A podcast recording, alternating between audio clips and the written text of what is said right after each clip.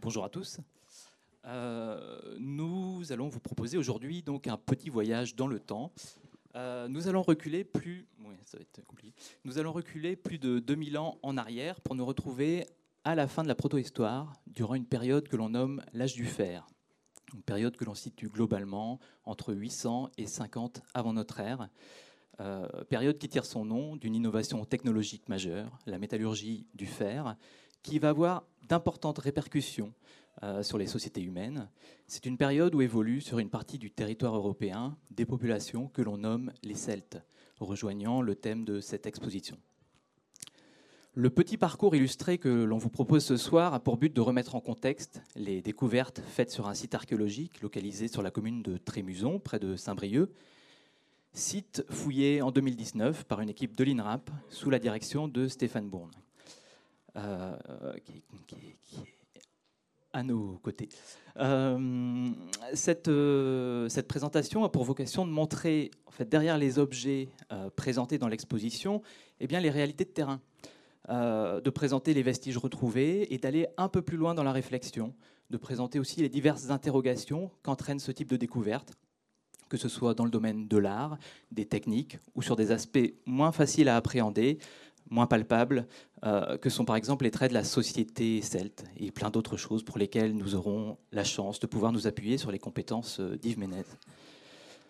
Avant cela, il est important de pouvoir remettre en contexte et en image, au sein d'un cadre plus général que je vais vous proposer euh, maintenant, eh bien, les connaissances archéologiques qui ont été acquises pour cette période spécifiquement dans la péninsule bretonne, euh, afin ensuite de rebondir aussi plus facilement dans la discussion et comprendre les tenants et aboutissants de la fouille de Trémuson euh, que nous présentera Stéphane.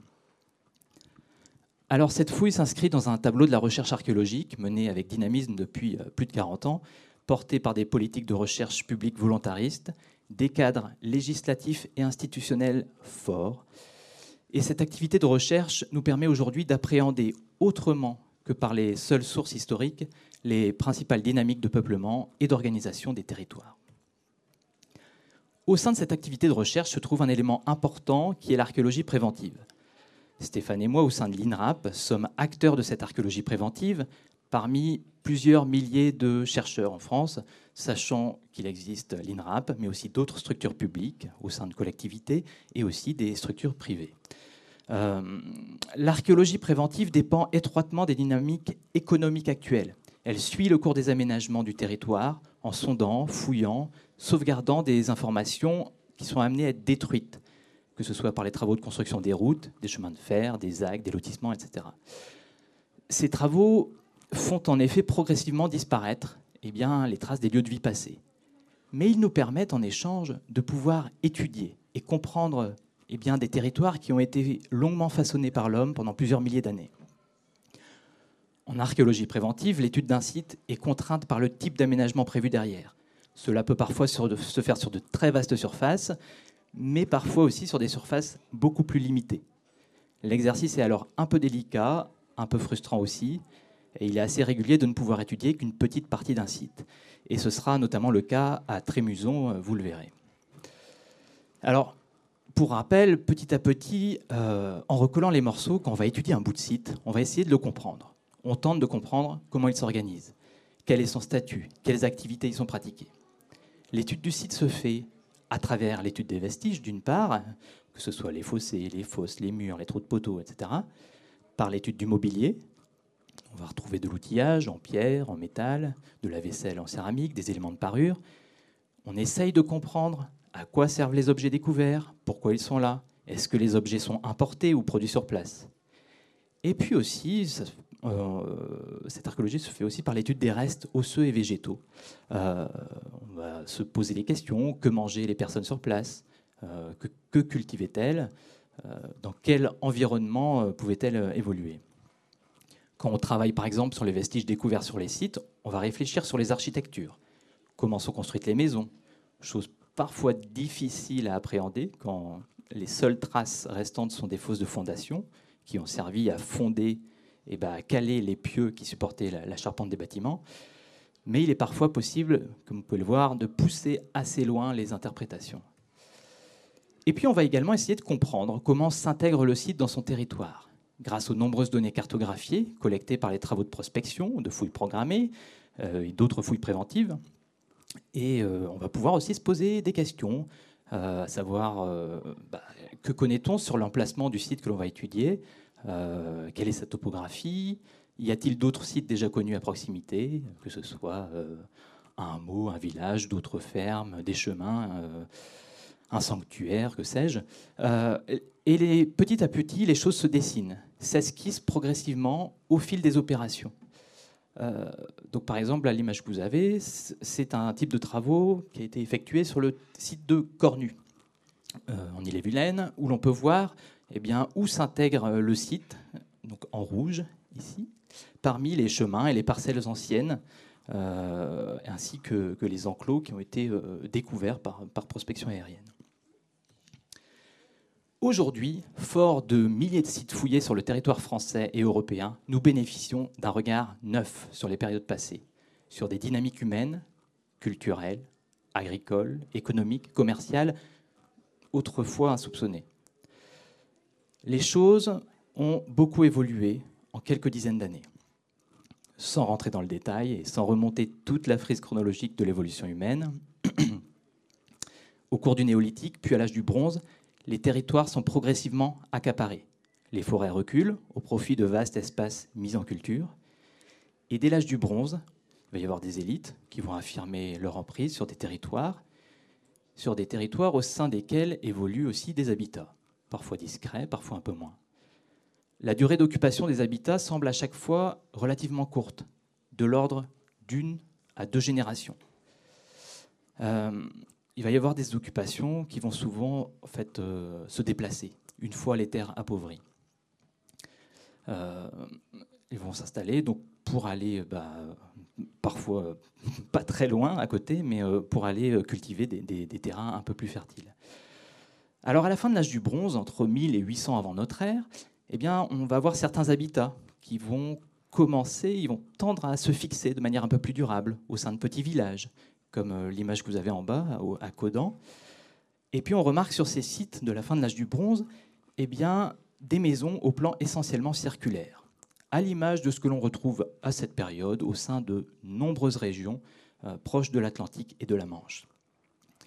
Et puis après l'âge du bronze vient l'âge du fer. Cette période, euh, on la situe entre 800 et 50 avant notre ère, et on la divise en deux grandes étapes un premier âge du fer, de 800 à 450, et un second âge du fer, entre 450 et 50. Donc, comme je vous l'ai dit tout à l'heure, cette période se caractérise par l'introduction et la maîtrise progressive d'un nouveau métal, le fer. Le fer devient, pour les armes, puis pour les outils, le matériau par excellence. Son apparition entraîne de profondes modifications dans le domaine militaire d'abord, et puis ensuite à travers l'artisanat et l'agriculture. Parce qu'avec les nouveaux outils en fer, on va pouvoir mieux labourer. On a des outillages plus adaptés pour les divers travaux agricoles et artisanaux. Et puis cela va entraîner, mine de rien, eh ben, une fixation plus durable des populations. On ne va plus se déplacer au bout d'une à deux générations eh ben, pour aller cultiver des terres plus fertiles ailleurs. On va pouvoir rester plus longtemps. Euh, et c'est là donc qu'on observe, à partir de ce moment-là, l'émergence de véritables exploitations agricoles, avec un accroissement progressif du nombre de fermes, avec des élites qui vont gérer et organiser cela. Euh, et puis en parallèle, on voit aussi le développement des terroirs, avec des productions agricoles euh, davantage adaptées aux terres. Dans cette dynamique démographique, eh bien, voilà, on, voit les choses qui vont, euh, au fur et à mesure, se, développer, euh, s'épanouir. Et le phénomène urbain même se généralise à l'ensemble de, l'Europe celtique au cours des deux derniers siècles avant notre ère. Alors, durant l'âge du fer se trouve, pardon, sur une partie de l'Europe occidentale et centrale, un ensemble de peuples très divers que l'on nomme les Celtes. Alors, qui sont-ils? Alors ce terme regroupe plusieurs réalités qui s'accommodent parfois entre elles, parfois pas du tout, car ces réalités ne portent pas sur les mêmes époques ni sur les mêmes espaces géographiques. La première réalité, c'est une réalité historique, issue des sources écrites. avec un ensemble de peuples désignés comme tels dès le VIe siècle avant notre ère, par les géographes grecs d'abord, de manière un peu floue, puis plus tard par les auteurs romains de manière un peu plus précise. La seconde est une réalité linguistique. Ce terme se rattache à un groupe de langues dont les plus anciennes attestations écrites euh, en Europe occidentale remontent au 7e siècle avant notre ère et qui est encore représenté aujourd'hui par quelques descendants, ben, le breton, l'irlandais, le gallois. Et la dernière, c'est une réalité archéologique, celle qui nous intéresse ici. Euh, les traces matérielles étudiées par l'archéologie révèlent, durant le second âge du fer, en Europe occidentale et centrale, des populations qui partagent des similitudes dans les manières de vivre, d'habiter, d'organiser les territoires, d'organiser la société, mais aussi dans les manières de créer, à travers notamment ce que l'on nomme l'art celtique. En fait, ce que l'on nomme les Celtes ne concerne pas des populations apparues soudainement à l'âge du fer. Et cela ne peut pas être simplifié par de simples processus de migration ou de conquête. Il n'existe pas de peuple originel celte. Il existe simplement des communautés qui vont partager et produire une histoire commune par les échanges, les influences, les réseaux d'alliances. Durant l'âge du fer, et de manière particulièrement affirmée à partir du 5e siècle avant notre ère, on a une ère culturelle importante qui se dessine sur un vaste espace géographique dont les limites sont fluctuantes, vagues et très poreuses, avec un espace qui s'étend globalement de la mer Noire aux rives de l'Atlantique. Cette culture archéologique nous permet de remarquer des traits communs. Mais à côté de cela, on va trouver aussi des nombreuses différences locales, qui sont en lien avec les terroirs, les ressources, le climat, et puis aussi les relations privilégiées avec les populations voisines. L'Europe est un espace multipolaire, avec des cultures interconnectées. C'est pourquoi la notion de centre de gravité et de périphérie n'est pas valable. Qu'en est-il en Bretagne? Les données archéologiques aujourd'hui accumulées dans la péninsule bretonne s'intègrent totalement dans l'évolution et la dynamique générale du reste de l'Europe. Si le début du premier âge du fer s'inscrit dans la continuité bah, des dynamiques territoriales et culturelles de l'âge du bronze, eh bien, les choses changent rapidement. Dès le début de la culture, qu'on appelle dite de la Taine, au 5e siècle avant notre ère, la péninsule bretonne suit à peu près toutes les évolutions qui ont été constatées ailleurs euh, bah, jusqu'à la conquête. À la transition entre la fin du premier âge du fer et au début du second âge du fer, entre 600 et 400 avant notre ère, eh bien on a une première dynamique qui va se mettre en marche on va voir apparaître sur euh, toute la péninsule et puis euh, partout ailleurs, et notamment, donc, on va parler de la péninsule bretonne, on va voir apparaître de véritables exploitations agricoles familiales en assez grand nombre qui vont prendre possession bah, d'un territoire, d'un terroir, qui vont se fixer à un endroit donné, et parfois pour plusieurs siècles. À l'inverse des exploitations précédentes, qui étaient abandonnées euh, lorsque les terres étaient appauvries, eh ben, ces nouvelles exploitations eh se, se, chargent de mettre en valeur le terroir avec des nouvelles façons de cultiver, de nouvelles façons de produire, et puis surtout des nouveaux outils. Alors il faut d'abord noter, donc à cette première période, donc 6e, 5e, 4e siècle avant notre ère, la persistance d'habitats évoluant encore en air ouverte. Euh, il est intéressant de remarquer ici, donc à Merdrignac, à gauche, comme à Saint-Caradec, à droite, euh, la construction de maisons circulaires dans la continuité directe des architectures de la fin de l'âge du bronze.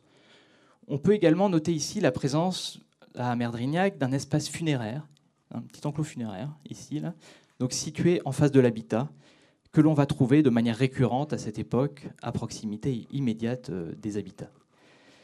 Mais c'est surtout donc un nouveau mode d'occupation qui apparaît au 6e, 5e siècle avant notre ère. De très nombreuses exploitations, des centaines d'exploitations familiales sont fondées au sein d'enclos qui sont délimités par des talus, donc des talus qui sont bordés de fossés.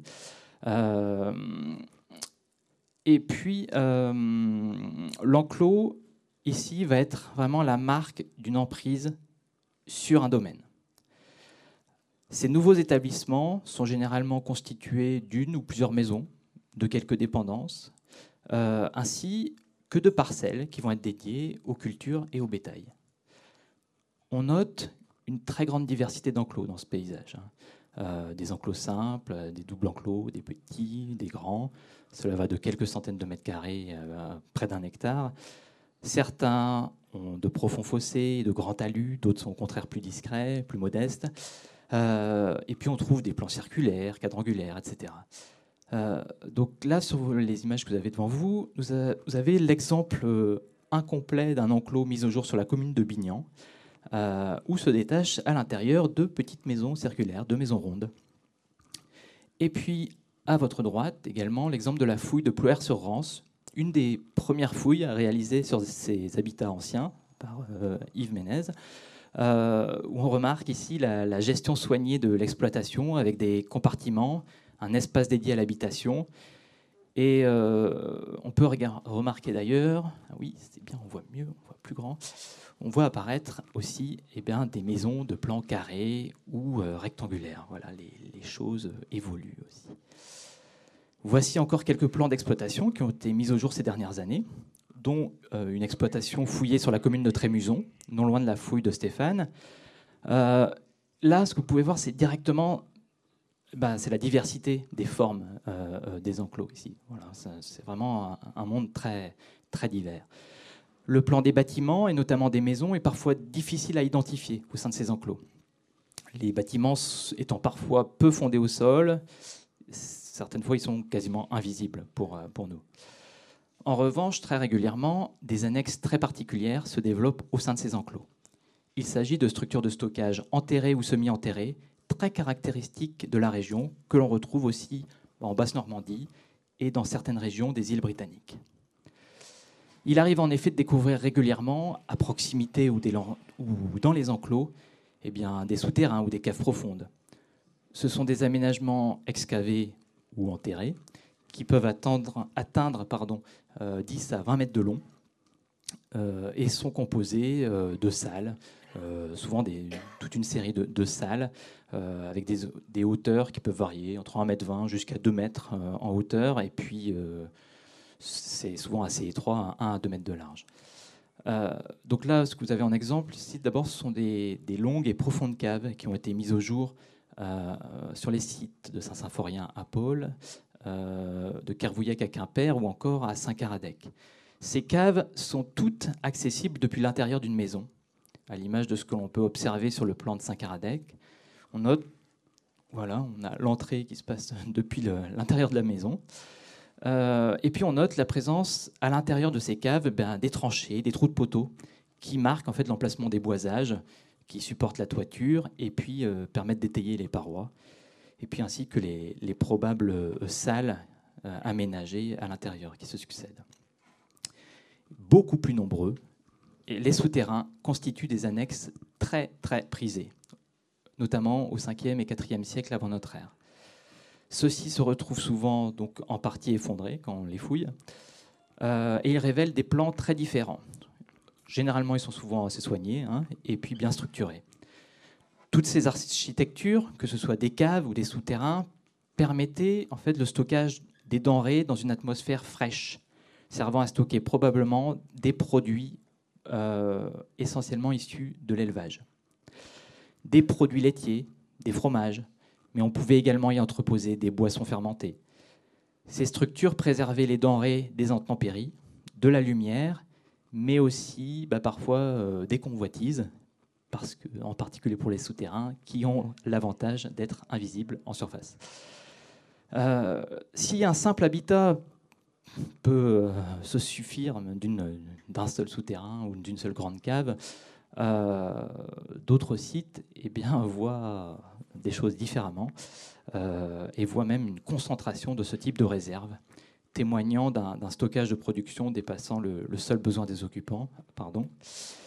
C'est le cas, donc, par exemple, sur le site de Saint-Symphorien à Pôle, où se développe euh, de la fin du 6e au début du 4e siècle eh bien, une vaste ferme qui en sert une douzaine de structures de stockage. Donc, on va avoir des, celliers, euh, des caves, des souterrains. Euh, et donc, vous pouvez voir soigneusement répartis sur le pourtour interne de l'enclos. Euh, le site de Paul se distingue en tout, hein, par les dimensions de son enclos, de sa maison, de plus de 400 mètres carrés, de sa position en haute crête dans les montagnes noires, positionné le long d'un carrefour de voies importante, qui en fait ici une exploitation appartenant à une très riche et puissante famille de la noblesse gauloise, sur laquelle on, reviendra. En parallèle, chose qui était passée jusqu'ici inaperçue il y a encore quelques années dans la péninsule bretonne, mais qui existe de manière beaucoup plus courante, plus à l'est, c'est l'usage du grenier à céréales, quasiment absent dans la plupart des, exploitations agricoles euh, classiques, au 6e, 5e, 4e eh bien, on le voit à l'inverse, utilisé très massivement sur certains sites. Euh, en fait, on a des sites probablement spécialisés ben, dans la gestion et la collecte des céréales. Donc à Zinzac-le-Christ, près de Lorient, donc ce sont des dizaines de greniers qui ont été mis au jour sur un site euh, qui centralise vraisemblablement les productions d'un très vaste euh, terroir. donc vous pouvez voir, en fait, on va avoir des greniers qui vont se placer le long des chemins dans une logique très pratique hein, euh, de collecte, de gestion, de distribution des denrées. Euh, et le mode de stock, il faut savoir quand même que le mode de stockage que constitue le grenier induit ici euh, une production et une consommation annuelle de plusieurs tonnes de céréales, parce que le grenier ne permet pas une conservation à long terme. Donc ici, on stocke des choses qui circulent. Euh, il est intéressant aussi juste noter euh, que les, principales espèces exploitées à, à Inzinzac euh, identifiées, donc pour beaucoup dans les trous de poteaux.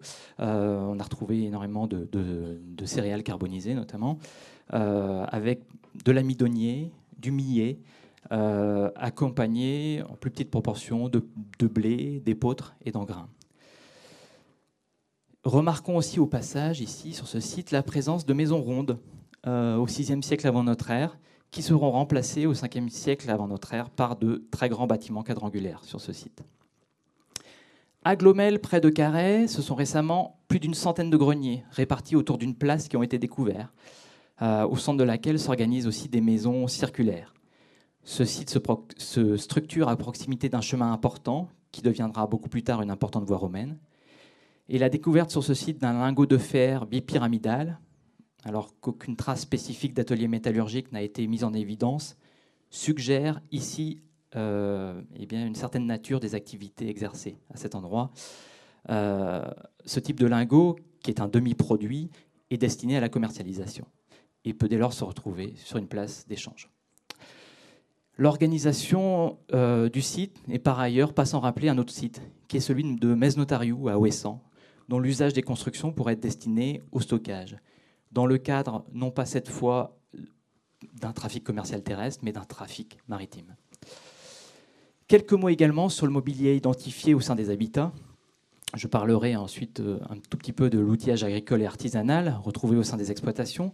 Mais la céramique que l'on retrouve régulièrement en rejet euh, sur ces sites connaît à cette période un véritable dynamisme artistique. À partir du 5e siècle avant notre ère, les formes de certains vases tendent à s'adoucir, se galber, et font l'objet, pour les céramiques les plus luxueuses, eh bien, de riches décors qui ont été réalisés au poinçon, euh, qui se développent en frise, en guirlande ou en, forme d'étoile, euh, donc avec différents types de motifs. Et puis ensuite, au IVe siècle, on va voir apparaître aussi des décors incisés de style libre, euh, aux motifs euh, floraux qui vont accompagner, euh, ou végétaux, qui vont accompagner certains, certains vases comme, comme celui de Saint-Paul de Léon. De la même manière que pour l'habitat, les aménagements funéraires évoluent également à la fin du premier âge du fer. Les fouilles vont révéler des rites funéraires différents selon les périodes, avec notamment la pratique de l'inhumation pour les tombes les plus anciennes, 7e, 6e siècle avant notre ère, souvent recouvert d'un petit terre ou en pierre, comme euh, cela se rencontre euh, régulièrement dans le Morbihan. Ces tombes sont parfois accompagnées de riches bijoux, comme ces bracelets à bossettes récemment découverts euh, dans une tombe à Musillac, donc avec une fouille réalisée par EVA. mais rapidement, en lien avec l'installation des exploitations agricoles, de véritables cimetières familiaux se développent en très grand nombre. ils vont regrouper le plus souvent au sein d'un petit enclos quadrangulaire une dizaine de sépultures. Ces sépultures correspondent à des incinérations placées dans des urnes, parfois aussi richement décorées. Et à noter que sont parfois retrouvés au sein de ces urnes quelques éléments de parure, et notamment des fibules en fer ou en bronze. La présence des tombes était par ailleurs signalée par des stèles en pierre, en forme de boules, de troncs, de cônes, de colonnes, euh, qui comportaient parfois des motifs gravés. Si certaines stèles sont retrouvées au cours des fouilles, beaucoup émaillent encore le territoire breton aujourd'hui, hein, déplacés en bord de chemin ou près d'une chapelle, d'une église, etc. suite à cette première phase de développement engagée au 6e, 5e siècle avant notre ère, euh, d'importants bouleversements sociaux, économiques et environnementaux euh, surviennent à la fin du 5e et au cours du 4e siècle avant notre ère. On va voir notamment un climat qui se dégrade, qui va conduire à un abandon ou une stagnation euh, des habitats, et puis une baisse de productivité agricole. Beaucoup de fermes sont abandonnées, tandis que d'autres, comme celle de Paul qu'on a vu tout à l'heure, euh, ont tendance à, stagner. Et puis à la fin du IVe et au début du IIIe siècle avant notre ère, la machine redémarre. Les trois derniers siècles avant notre ère connaissent un nouvel essor dans la mise en culture des campagnes, dans un contexte climatique euh, plus favorable. Dans la péninsule armoricaine, les anciens établissements qui ont résisté à la crise sont restaurés et agrandis, ils sont peu nombreux, tandis que de nouvelles exploitations sont créées. Ce phénomène s'accélère au deuxième siècle avant notre ère, et on va voir bah, certains domaines qui vont s'étendre sur de très vastes superficies, tandis que d'autres vont se répartir en fait des espaces beaucoup plus restreints. Toutes ces exploitations s'organisent au sein d'un réseau de chemins qui les relie également. Euh, ces réseaux de chemins relient aussi ces, fermes à des relais d'échange, à des agglomérations. Tout ça dans un paysage bah, de champs, de pâtures et puis aussi de forêts euh, gérées. Les domaines les plus importants sont généralement basés sur un système compartimenté. Euh, toutes les grandes fermes que vous pouvez voir là sont, au bas de l'image. Euh,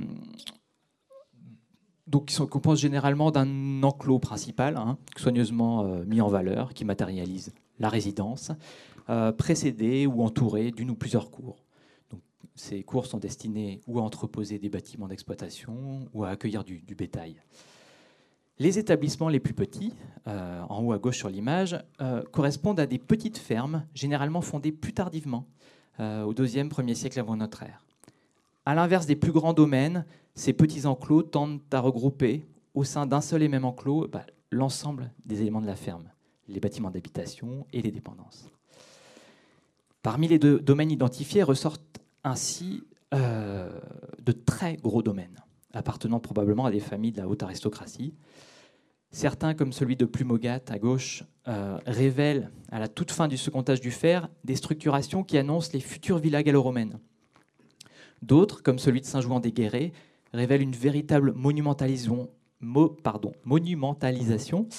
euh, voire un caractère défensif, doté de fossés atteignant 3 mètres de profondeur.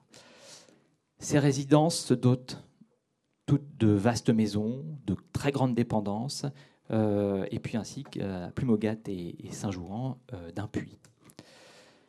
À côté de ça, les fermes un peu plus modestes s'organisent autrement.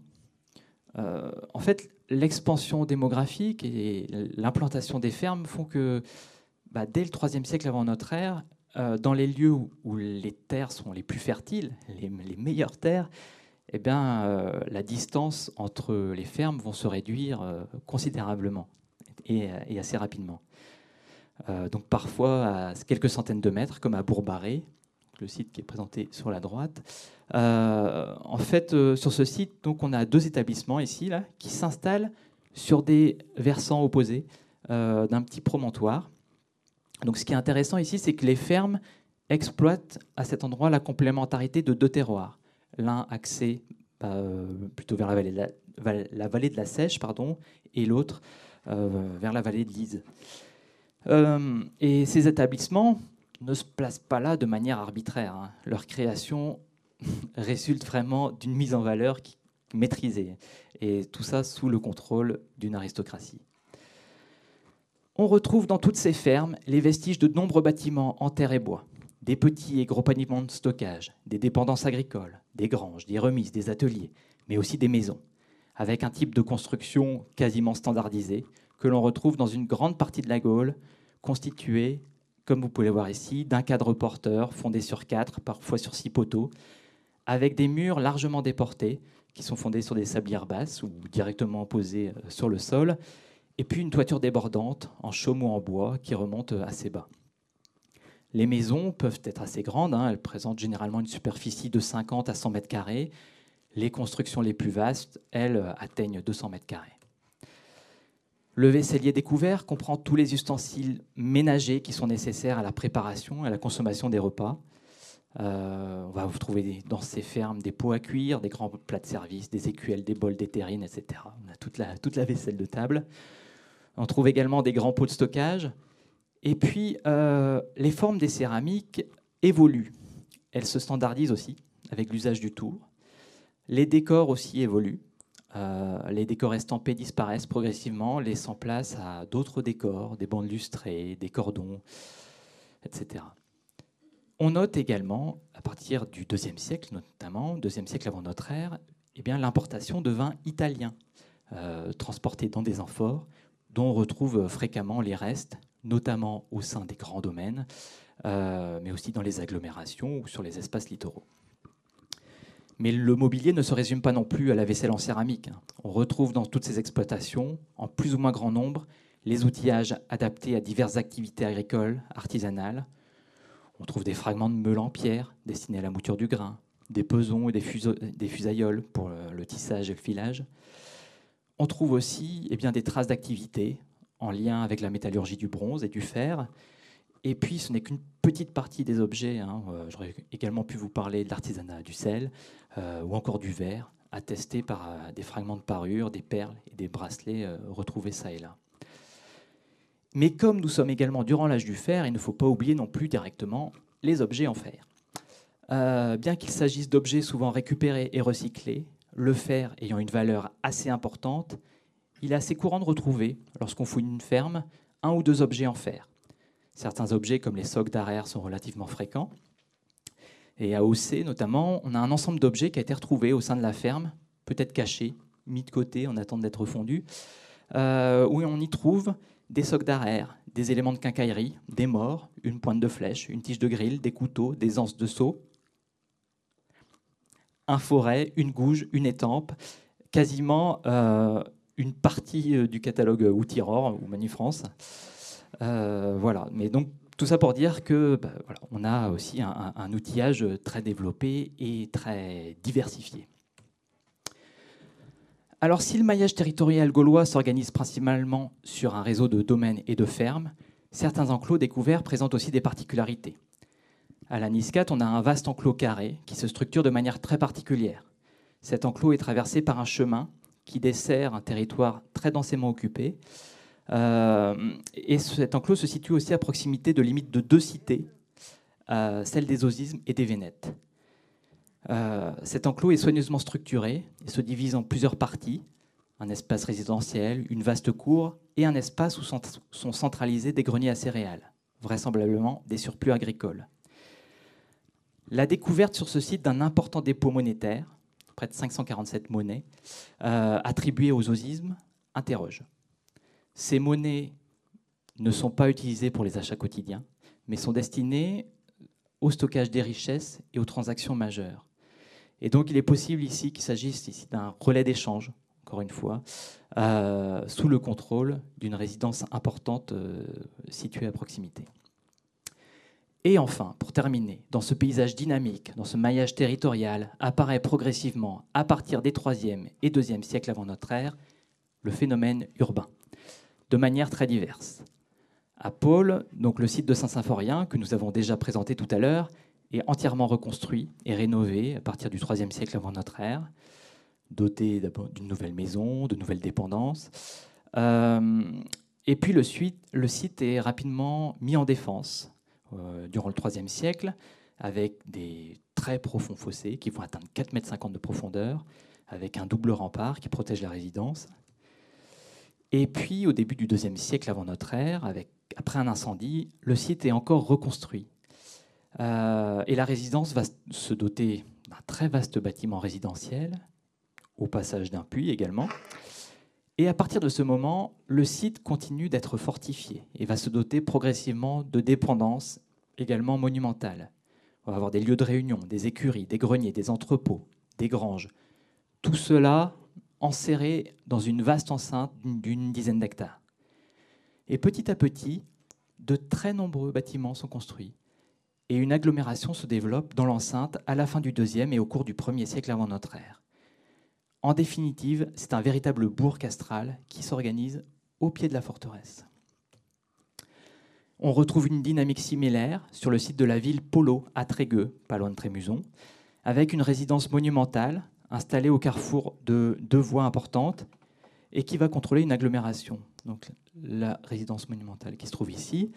Euh, donc c'est une résidence, une enceinte fortifiée hein, également, avec des fossés qui descendent jusqu'à 5 mètres 40 de profondeur, euh, qui est fondée à la fin du IIIe siècle avant notre ère. Euh, et au sein desquels se développe en fait toute une série de gros bâtiments, voilà, de, bâtiments d'habitation, dépendance, euh, ainsi qu'un puits.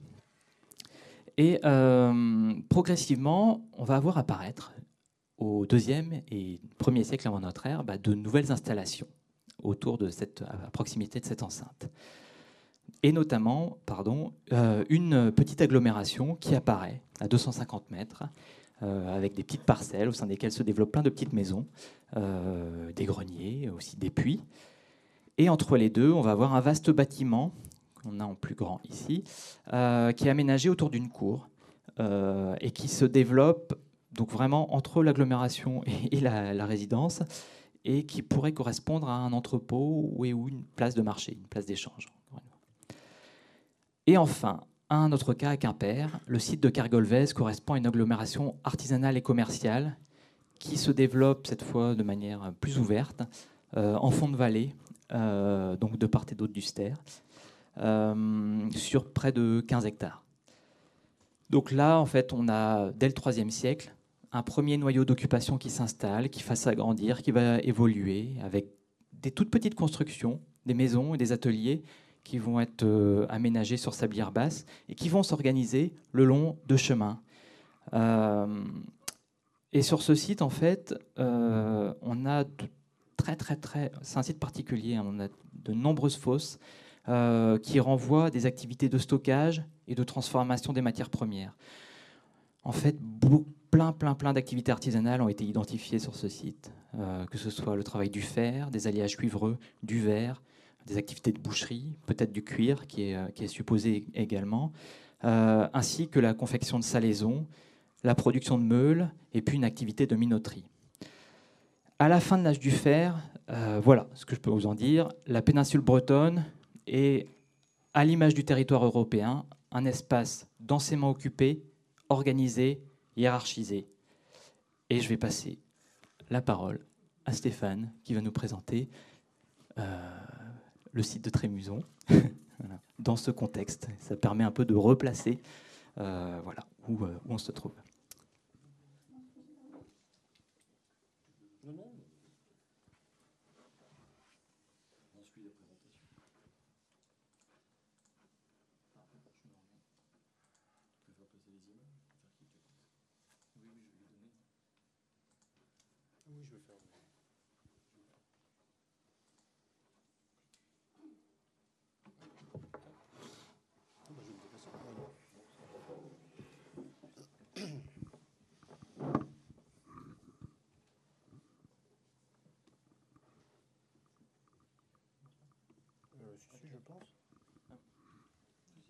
C'est bon.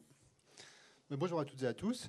Alors après cette présentation générale euh, menée par euh, mon collègue Joseph Legal, je vais de mon côté revenir sur le site de la Morandais à Trémuson, qui se situe donc à 7 km à l'ouest de Saint-Brieuc, dans le département des Côtes d'Armor. Euh, ce site, a été fouillé par l'INRAP en septembre et octobre 2019. Cette fouille a permis de mettre au jour les vestiges d'un habitat occupé pendant près de trois siècles entre la fin de l'époque gauloise et le tout début de l'Antiquité. Au cours d'une des phases d'occupation du site, euh, centrée sur la première moitié du 1er siècle avant notre ère, le site possède des aménagements monumentaux et livre un mobilier exceptionnel permettant d'identifier euh, la résidence d'une famille aristocratique de première importance. Parmi les objets euh, découverts se trouvent les quatre statues et le sceau en bois d'if décoré qui sont pour la première fois exposés au public dans le cadre de l'exposition celtique. Mais vous le verrez, le site a livré bien d'autres surprises. Je ne reviendrai pas ici sur le, contexte archéologique très riche de ce secteur géographique, mais je tenais juste à, signaler, euh, avant de présenter le site de la Morandais, qu'à la fin de l'époque gauloise, la vallée du Gouette, donc qui coule en limite orientale du, territoire de l'actuelle commune de Trémuson, marquait la limite entre les territoires de deux peuples gaulois, celui des Osismes à l'ouest et celui des Coriosolites à l'est. Le site se situait donc dans une zone frontière euh, sur le territoire des Osismes. Le, site gaulois a été découvert lors d'un diagnostic archéologique qui a été mené euh, il y a maintenant plus de 20 ans, en 2001. Voici ici le plan des vestiges qui ont été découverts à cette occasion. Euh, les lieux étaient reconnus comme un secteur euh, archéologiquement sensible en raison de la, de la présence à cet endroit d'une nécropole de l'âge du bronze repérée dès les années 1960. Euh, suite à l'évaluation euh, du potentiel archéologique de la parcelle, l'un des tumulus de la nécropole a fait l'objet d'une fouille permettant de trouver une tombe à inhumation centrale et des tombes à incinération en périphérie du tertre. Ce monument a été daté donc, par euh, radiocarbone entre 1800 et 1500 avant notre ère, c'est-à-dire au cours des premières étapes de l'âge du bronze. Et donc, lors de ce diagnostic, des vestiges datés de la fin de l'âge du fer et du début de l'Antiquité ont été découverts sur toute la partie nord de l'emprise de fouilles. À cette occasion, donc, le fossé de délimitation de l'habitat gaulois a pu être sondé, montrant une stratigraphie complexe, ce qui laissait penser à un site plusieurs fois remanié. Finalement, le projet d'aménagement à l'origine des interventions archéologiques de 2001 a été abandonné et ce n'est qu'en 2019 qu'une autre entreprise a décidé d'agrandir sa surface dans la partie nord de la parcelle, ce qui a conduit le service régional de l'archéologie de Bretagne à prescrire une fouille sur une surface d'un peu plus d'un hectare. Donc voici ici le plan général des vestiges que nous avons découverts donc en 2019. Euh, on observe donc de nombreux fossés qui se croisent, ce qui confirme en fait les, premières observations euh, qui avaient été réalisées en 2001 et qui indiquent que de nombreux réaménagements ont été entrepris tout au long de l'occupation du site. Les quelques restes euh, mobiliers céramiques qui ont été découverts permettent de dater la fondation de l'établissement au cours de la période gauloise, donc entre 250 et 200 avant Jésus-Christ, et son abandon au début de l'Antiquité, entre 25 et 50 après Jésus-Christ. Je vous propose maintenant euh, de s'attarder un peu euh, sur euh, ce plan. Donc, tous les aménagements découverts sont creusés dans le terrain naturel. Dans le jargon des archéologues, nous appelons ça des, ces vestiges-là des structures. Et donc plusieurs types de structures ont été découvertes. Donc tout d'abord, nous avons des fossés qui délimitent donc des enclos. Sur cette photo, vous pouvez voir l'exemple d'une coupe réalisée dans un, fossé. Euh, nous avons également des creusements euh, circulaires euh, de petites dimensions, donc, comme Joseph l'a expliqué, qui correspondent pour la plupart à l'emplacement de poteaux de bâtiments. nous avons également des fosses qui sont des creusements circulaires ou ovalaires de taille variée, dont les fonctions sont souvent bien difficiles à identifier, mais qui ont souvent été réutilisées comme poubelles. Et ensuite, nous avons des foyers. Donc, sur cette photo, là, vous pouvez voir donc, c'est souvent, elles sont reconnaissables par rapport au fait qu'elles contiennent de nombreux charbons de bois et parfois des, pierres brûlées. Euh, ici, sur cette photo, vous pouvez voir des ornières de charrettes qui matérialisent l'emplacement d'un chemin. Euh, voilà, et nous avons également un puits sur ce site, dont voici l'emplacement, mais j'y reviendrai euh, donc nous, avons eu l'opportunité, malgré la, petite fenêtre explorée d'environ 7000 m2, d'étudier le cœur de l'établissement gaulois, c'est-à-dire sa partie résidentielle. Par contre, son emprise totale reste inconnue, ce qui empêche toute analyse globale du site. On observe en particulier donc euh, à l'est le départ de plusieurs fossés qui se poursuivent en dehors de l'emprise de fouilles et qui correspondent à des limites d'enclos supplémentaires dont nous connaissons ni les surfaces ni les fonctions. La datation des évolutions du site reste assez imprécise. Hein. Il faut savoir euh, que le mobilier céramique, qui est le principal mobilier datant à notre disposition, n'est pas vraiment précis pour la fin de l'âge du fer, car il tend à s'uniformiser, comme Joseph l'a dit, et donc les formes de vase restent assez similaires pendant toute la fin de cette période. Donc aussi, pour établir l'évolution du site, nous nous sommes principalement appuyés sur la position stratigraphique entre les différentes structures qui permet d'identifier leur ordre de succession.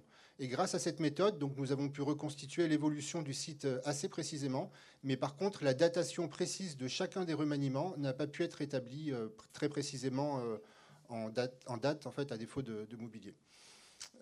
donc, quatre principales phases ont été identifiées. Je vais maintenant vous les présenter en insistant sur la phase 2, qui correspond à la période pendant laquelle le site atteint son apogée. Donc, hop, la phase 1, donc elle débute vers 250 avant Jésus-Christ et se termine vers 125 avant Jésus-Christ. Au cours de cette première phase, l'établissement est formé par les enclos 1 et 2.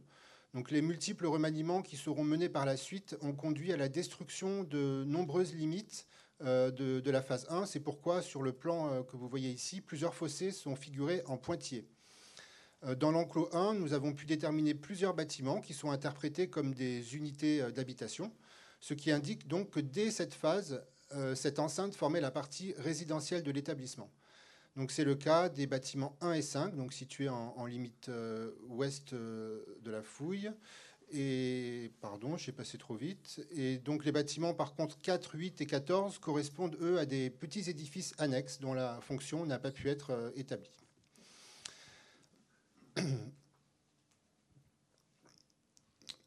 Donc la phase 2 débute vers 125 avant Jésus-Christ et se termine vers 50 avant Jésus-Christ.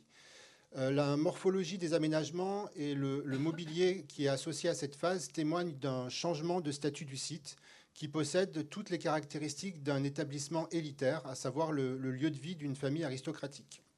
la monumentalité de certains aménagements euh, l'atteste, mais également un mobilier remarquable dont les éléments les plus significatifs sont illustrés par euh, ces quatre statues anthropomorphes. L'enclos 2 de la phase précédente est démantelé et ces fossés sont rebouchés. Les fossés rebouchés sont, représentés sur le plan euh, en gris. Euh, d'autres fossés sont creusés donc, et viennent former un espace plus vaste euh, qui est nommé l'enclos 3. Les limites antérieures qui demeurent, donc principalement celles de l'enclos résidentiel, sont systématiquement recreusées pour atteindre des dimensions beaucoup plus importantes que précédemment. Les terres qui sont extraites lors du creusement de ces fossés ont été entrepesées sur la levée de terre qui existait déjà lors de la phase 1, ce qui permet de restituer un talus imposant. On note également que la limite méridionale de l'enclos se déplace plus au sud. Et c'est également au cours de cette phase que l'enceinte se dote d'un porche d'entrée monumental au niveau de sa façade orientale.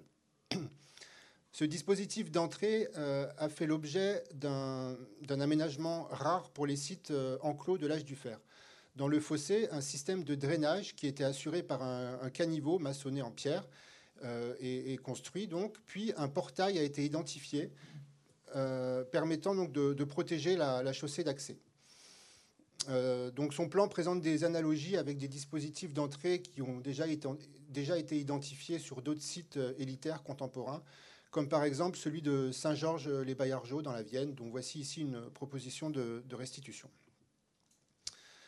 Ensuite, toujours pour la phase 2, hein, dans l'espace interne de l'enclos résidentiel et face au porche d'entrée, on trouve le bâtiment 6. Euh, il s'agissait probablement d'un espace d'habitation, mais peut-être qu'il possédait également d'autres fonctions, comme celle d'un lieu de réception, par exemple.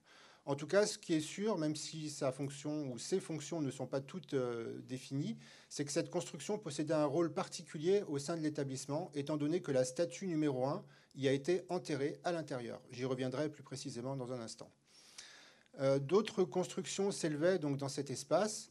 Euh, donc au nord, euh, nous avons plusieurs petits édifices interprétés donc comme des greniers surélevés pour le stockage des denrées alimentaires. Au sud, nous avons un bâtiment dont le plan n'a pu être que partiellement restitué et qui n'a livré aucun indice permettant de connaître la fonction. et nous avons un puits donc, qui est utilisé au cours de cette phase et sa condamnation, donc son rebouchage, intervient vers le milieu du 1er siècle avant notre ère. L'abandon du point d'eau euh, traduit probablement un événement majeur dans l'histoire du domaine, euh, comme en atteste le rejet en fait, d'un ensemble d'objets à forte valeur symbolique qui comprend entre autres euh, trois statues et sur lequel je vais également revenir. au niveau de l'enclos 3, donc à l'est, et le long de sa limite sud, on observe une interruption dans le tracé du fossé qui marque un passage. Il devait constituer probablement l'accès principal de l'établissement. Cet axe de circulation, qui est créé dès le début de la phase 2, va perdurer au cours des phases suivantes, comme l'indiquent en fait plusieurs ornières de chemin qui matérialisent le tracé euh, bah, de, plusieurs euh, chemins successifs. Ce chemin euh, devait rejoindre un axe de circulation qui traversait le plateau de Trémuson et dont le tracé est suspecté à 200 mètres au sud de la fouille. Donc ensuite la phase 3, qui débuterait vers 50 avant Jésus-Christ et se terminerait vers le changement d'air. Elle succède donc aux, bouleversements qui sont intervenus dans, la vie de l'établissement à la fin de la phase 2 et qui indiquent la perte de son statut aristocratique. L'enclos 1 et l'enclos 3 sont rassemblés au sein d'une nouvelle enceinte, l'enclos 4. Celle-ci est matérialisée par un fossé moins profond que lors de la phase 2, mais qui est en revanche bien plus large. Donc nous avons récolté peu de mobilier céramique dans ces fossés, ce qui ne permet pas de dater précisément cette euh, restructuration. Et en fait, les seuls éléments disponibles euh, que nous avons retrouvés sont quelques fragments d'amphores euh, qui proviennent d'Espagne et qui ont été découverts au fond du fossé de l'enclos 4. Il faut savoir que ce type d'amphore est diffusé en, en, armorique seulement à partir du milieu du 1er siècle avant notre ère, voire un tout petit peu avant. Donc c'est pour cette raison que la, mise en place de l'enclos 4 a tout aussi bien pu intervenir à la fin de la phase 2 qu'au début de la phase 3. On n'en est pas vraiment sûr. Au, sein de l'enclos 4, euh, l'ancien fossé qui délimitait la cour résidentielle à l'est et là où se situait donc le, porche d'entrée qu'on a vu juste avant, euh, ce fossé existe toujours, mais sous la forme d'un fossé aux dimensions plus modestes, qui en fait venait simplement partitionner l'enclos 4 en deux secteurs distincts. Le porche d'entrée, lui, est démantelé, mais le passage est probablement conservé hein, pour faciliter la, connexion entre ces deux secteurs de, l'enclos 4. Et donc plusieurs bâtiments pourraient, euh, dater de, cette phase, hein, en, particulier euh, un grenier au nord, euh, ainsi qu'un bâtiment ovalaire sur tranchée de fondation à l'est, et au sud un vaste édifice est construit, le bâtiment 2, dont la fonction reste inexpliquée. Et enfin, la, dernière phase, qui marque la fin de l'occupation du site, qui est définitivement abandonné vers 50 euh, après Jésus-Christ. Et donc, pendant cette phase, les remaniements euh, apportés sont assez importants. Euh, et de nombreux changements sont apportés dans l'organisation du domaine, avec le creusement d'un nouveau fossé, matérialisant probablement l'implantation d'une nouvelle enceinte nommée Enclos 5 et qui se développerait essentiellement en dehors de l'emprise de fouilles à l'est. L'ancienne cour résidentielle n'est pas pour autant euh, désertée, hein, mais elle change probablement de fonction et le cœur du site semble se déplacer hors emprise de fouilles, sans doute au, sein de l'enclos 5. Donc venons-en maintenant aux, mobiliers euh, exceptionnels qui ont été découverts sur, euh, sur le site. Donc ces objets attestent de la présence de l'aristocratie dans ces lieux lors de la phase 2. Ils ont été trouvés dans des contextes datés de la première moitié du 1er siècle avant Jésus-Christ. Donc euh, la statue euh, numéro 1 a été mise au jour dans une fosse qui se situe au sein du bâtiment 6. Cette structure se situe précisément dans l'axe et à équidistance des deux poteaux sud qui forment le module porteur de l'édifice. Cette localisation, en fait, elle ne peut pas être due au hasard et permet d'établir que la statue a été enterrée dans cette fosse au cours de la phase de fonctionnement du bâtiment. Voici maintenant quelques clichés réalisés lors de la fouille euh, de cette fosse. On remarque sur la première photo que la fosse était comblée par un sédiment très charbonneux. Il faut savoir que ce même comblement très charbonneux a été observé pour euh, les quatre poteaux principaux du bâtiment 6, indiquant que cette construction a été détruite par un incendie. Cette similitude indique que le comblement de la fosse est très probablement constitué des restes carbonisés de ce bâtiment.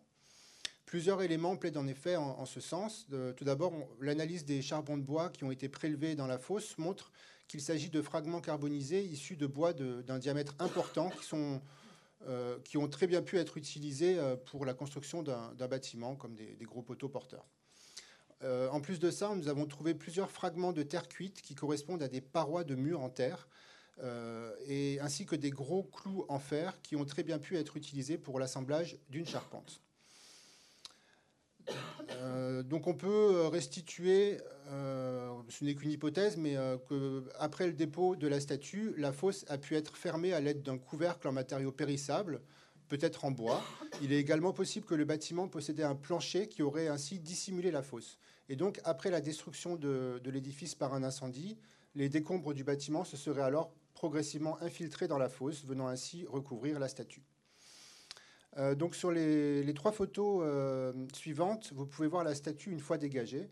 Donc il s'agit d'un type bien particulier de, sculpture que l'on appelle des bustes sur socle et qui ont la particularité de posséder une base brute ou très peu travaillée, qui se termine parfois en pointe et qui était destinée à être fichée dans un support.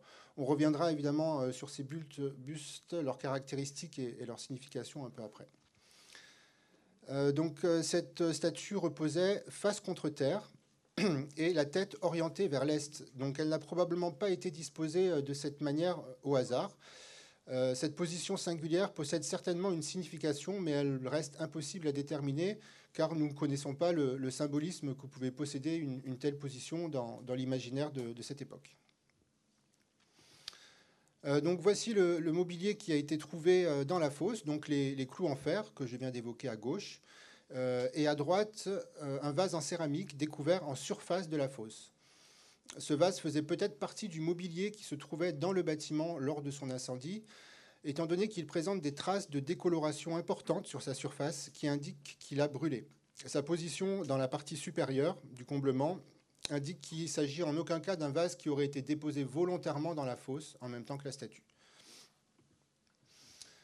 Donc, à notre connaissance, l'enfouissement volontaire d'une statue dans une fosse est une configuration inédite. Les quelques sculptures gauloises dont le, rejet est daté euh, du 1er siècle avant notre ère ne proviennent jamais de tels contextes, mais sont toutes issues de milieux détritiques où elles ont été rejetées sans aucun soin particulier. Ici, à Trémuson, le, contexte de découverte est donc exceptionnel car il est unique. La, statue a été volontairement enfouie dans cette petite fosse dont les dimensions indiquent clairement qu'elle a été creusée exprès pour l'accueillir. Euh, l'absence de comparaison euh, pour une telle disposition rend évidemment l'interprétation d'un tel acte difficile et ses motivations sont très compliquées à déterminer. Mais on peut d'ores et déjà affirmer que cet enfouissement intentionnel est un acte symbolique fort. J'énoncerai à la fin de mon exposé quelques hypothèses à ce sujet, après avoir évoqué les objets qui ont été découverts dans le puits. Donc le puits se situe euh, en limite d'emprise de la fouille et juste au sud du bâtiment 6. Le creusement du puits donc, traverse les couches sédimentaires sur à peu près 1,40 m de profondeur, puis ensuite euh, le substrat rocheux qu'il entame sur près de 4,60 m de profondeur.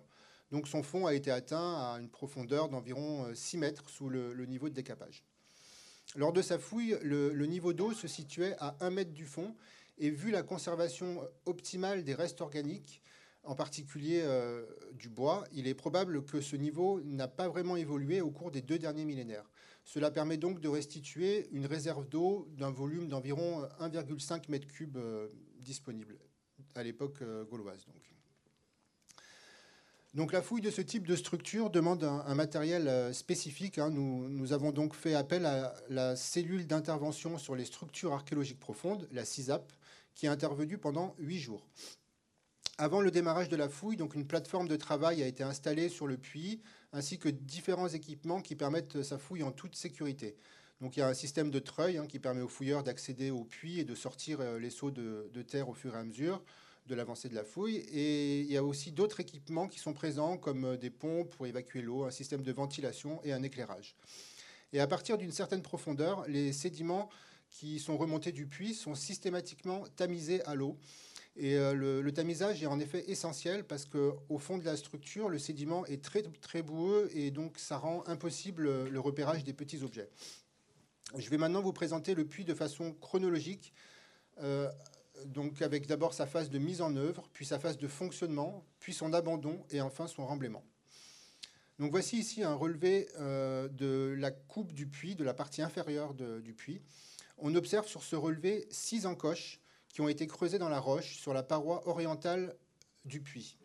Elles sont euh, bien visibles euh, ici sur cette photo. Hein. Elles sont alignées verticalement et ont pu servir lors de la réalisation du puits à y installer des poutres à la façon d'une échelle, permettant ainsi l'accès des ouvriers et permettant aussi de, remonter tous les déblais de creusement.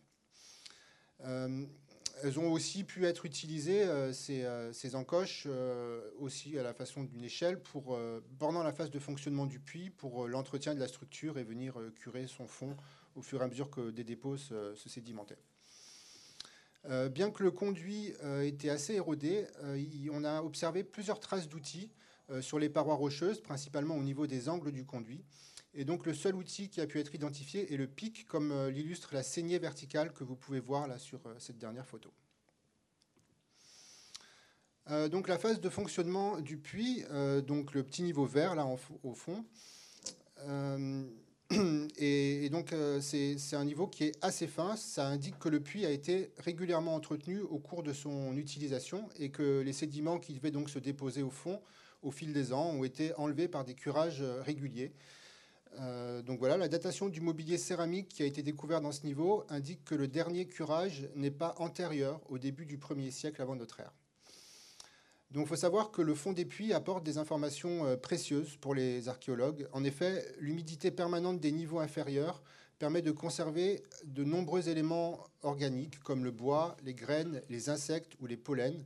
Tous ces éléments renseignent sur le milieu naturel et sur les activités qui pouvaient être euh, pratiquées par euh, les habitants dans les environs immédiats. Je ne vais pas entrer dans le détail de toutes les études qui ont été menées sur ces restes organiques, mais voici juste pour l'exemple quelques clichés de restes d'insectes qui ont été euh, identifiés. Donc à la surface du niveau de fonctionnement, un, assemblage d'objets a été mis au jour. Sur cette photo, vous pouvez voir certains de ces objets dans leur contexte de découverte. Donc en haut à droite, vous pouvez voir un, seau en bois d'if euh, cerclé et décoré de bronze. Juste en dessous, une meule en granit. À droite, vous avez euh, deux statues de type buste sur socle. Et en bas à gauche, le fond d'un récipient en bois de chêne. Il euh, faut savoir que d'autres mobiliers étaient contenus dans ce niveau, mais la nature boueuse du comblement, j'en ai parlé, donc n'a pas permis de, les repérer dans, leur position d'origine. C'est le cas par exemple de cette tête qui appartient à un autre buste, le, buste numéro 2, dont la partie inférieure était absente du puits. Elle a été euh, trouvée donc lors du tamisage des sédiments qui provenaient de ce niveau-là. Voici ici une vue euh, des quatre faces de cette sculpture. Hein. On remarque euh, une, partie toute noire qui indique qu'elle a subi l'action du feu. Voici ici une photo de détail du buste numéro 3, donc avant son prélèvement, et une autre juste après sa, remontée à la surface. On voit bien ici hein, la nature boueuse du, comblement du puits sur la, dernière photo. On ne voit pas grand-chose de la statue. Et donc voici cette même statue après son nettoyage est vue donc sur ces quatre faces on remarque euh, que son extrémité se termine en pointe et qu'elle a également été détériorée par le feu au niveau du bas de son visage, qui est beaucoup plus sombre. Maintenant, voici le buste numéro 4, donc au fond du puits et après son prélèvement. Et ici, donc, une vue de, ce buste, euh, de ces quatre faces. Donc, la partie noirâtre aussi à sa base est également brûlée. Euh, voici maintenant une photo de détail du, seau tripode en bois d'if juste avant son prélèvement, donc à côté de, la meule en pierre, euh, de la meule en granit. Il faut savoir que la mise au jour d'un objet, d'un tel objet est vraiment remarquable parce que d'une part, son état de conservation est, vraiment exceptionnel, toutes ses parties en bois sont conservées, et d'autre part, le décor qui orne ses parois, c'est un décor qui est inédit. Donc les quelques seaux tripodes cerclés et décorés de bronze qui sont connus en Europe occidentale ont le plus souvent été déposés dans des tombes euh, très richement euh, fournies, on va dire, et qui sont fréquemment qualifiées de, tombes aristocratiques. Leur bois, leur bois dans ce cas-là, n'est jamais conservé, hein, et seuls les éléments métalliques permettent parfois de les restituer, comme par exemple pour ces trois récipients qui ont été découverts en, contexte funéraire dans les Ardennes, en Angleterre et au Luxembourg donc tous ces, trois exemplaires sont, datés donc, des deuxième et premier siècles avant notre ère. La fonction de, ces sceaux euh, n'est pas vraiment établie et il y a plusieurs hypothèses en fait, qui existent à ce jour. Ils pourraient avoir été utilisés pour le mélange des boissons dans le cadre des banquets. Donc les, banquets, ce sont des repas collectifs qui sont considérés comme, comme l'un des symboles les plus manifestes du, pouvoir des élites à, l'époque euh, gauloise. Mais d'autres euh, interprétations existent, comme par exemple leur utilisation euh, pour des, libations dans des cadres euh, de rituels. Enfin, la, question euh, reste ouverte quant à leur fonction. Donc revenons maintenant plus précisément sur le, le saut de Trémuson. Donc voici quelques clichés de l'objet après sa restauration, qui a été réalisée. Donc la restauration a été réalisée par le laboratoire Arcantique de Nantes. Le traitement qui a été réalisé s'appelle une lyophilisation. Donc il a consisté en fait à extraire l'eau et à remplacer donc l'eau par une résine. Et ce traitement a permis donc de sauvegarder l'objet, rendant euh, possible donc son exposition au public.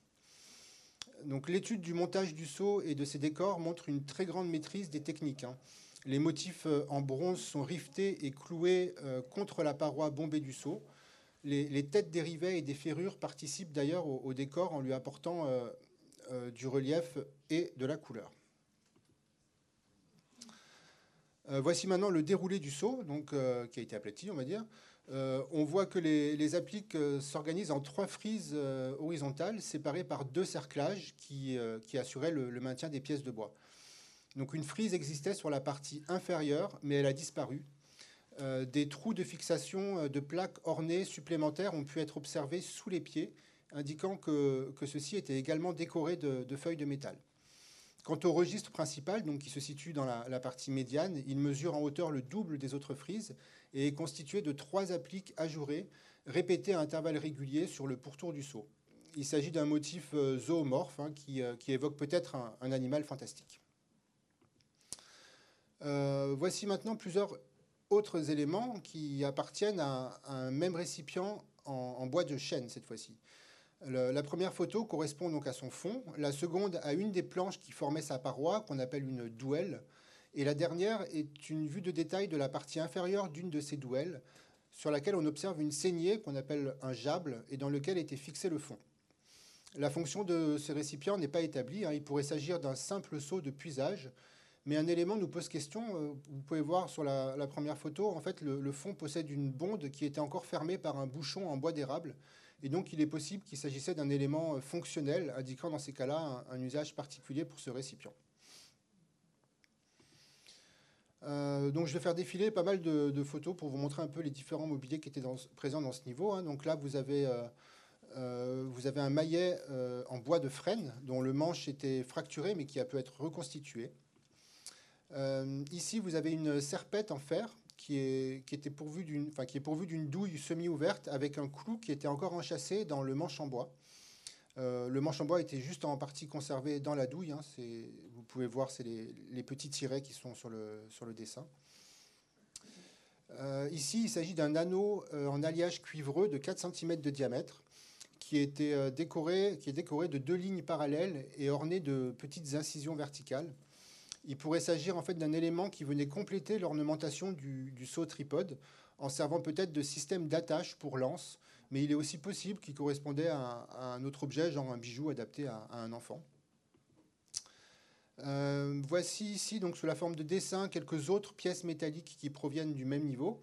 En bas à gauche, il s'agit d'un lève-loquet, donc un, système de fermeture, de fermeture, genre euh, une clé.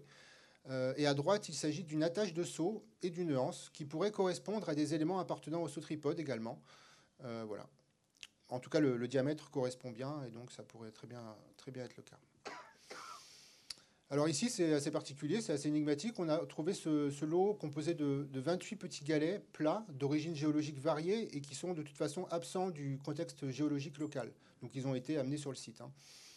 Leur module est calibré autour de 2 cm et leur fonction, ben, on ne sait pas trop à quoi ils pouvaient correspondre. On peut proposer l'hypothèse de pions utilisés pour des jeux, par exemple, ce qui reflèterait un, certain art de vivre. Euh, euh, des habitants, hein. mais d'autres emplois sont aussi tout à fait envisageables pour ces galets, comme par exemple leur utilisation comme instrument de compte ou, euh, utilisé dans, le cadre de votation également. Voilà.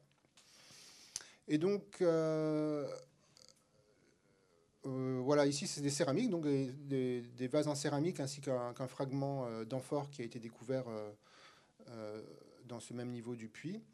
Et donc j'ai gardé euh, cette pièce exceptionnelle pour terminer la présentation des, objets découverts dans ce niveau. Donc il s'agit de plusieurs éléments de bois tournés qui correspondent à un pied ou à un montant de meuble. Cette pièce a été trouvée donc en plusieurs fragments et a pu être reconstituée. Elle présente plusieurs perforations indiquant l'emplacement euh, des, assemblages de, menuiserie. Le bois de tournage est parfaitement, euh, le travail de tournage, pardon, il est parfaitement maîtrisé.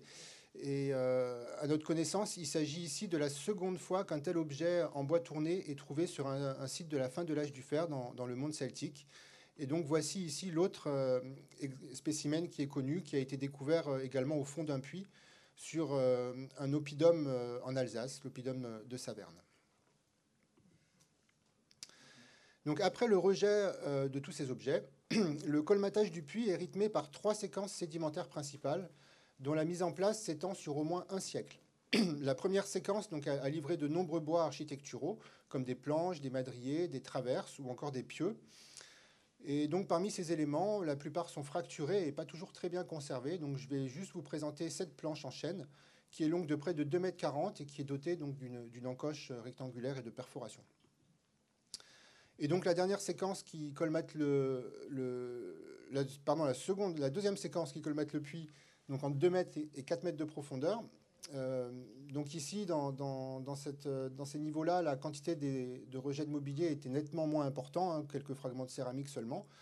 Mais c'est dans ces niveaux qu'apparaissait le sommet des, des premiers euh, bois euh, architecturaux, comme vous pouvez voir sur, sur cette photo. Et donc la dernière séquence, voilà, qui venait sceller donc le haut du conduit du puits, a livré du mobilier céramique qui permet de dater le remblaiement définitif de la structure près d'un siècle après la condamnation du point d'eau, donc vers le milieu du premier siècle après Jésus-Christ. Donc maintenant, je vais revenir un peu sur ces quatre euh, statues. je vais tout d'abord euh, rappeler ce que j'ai déjà en partie évoqué. Hein. Il s'agit d'un type euh, de statue bien particulier que l'on appelle des bustes sur socle. Ces bustes possèdent donc trois parties bien distinctes. Donc de bas en haut, on trouve tout d'abord un socle qui est souvent taillé en pointe et qui était destiné à être enfoui ou fiché dans un support.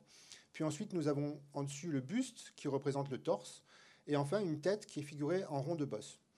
On trouve parfois représentés sur ces bustes des, attributs particuliers euh, qui euh, indiquent le statut social élevé de la personne représentée, comme par exemple des torques, euh, ou encore des poignards, comme par exemple sur ce buste découvert dans l'Aveyron, ou encore ici sur, sur le buste, ce buste découvert à, à Pôle, donc la représentation d'une lyre.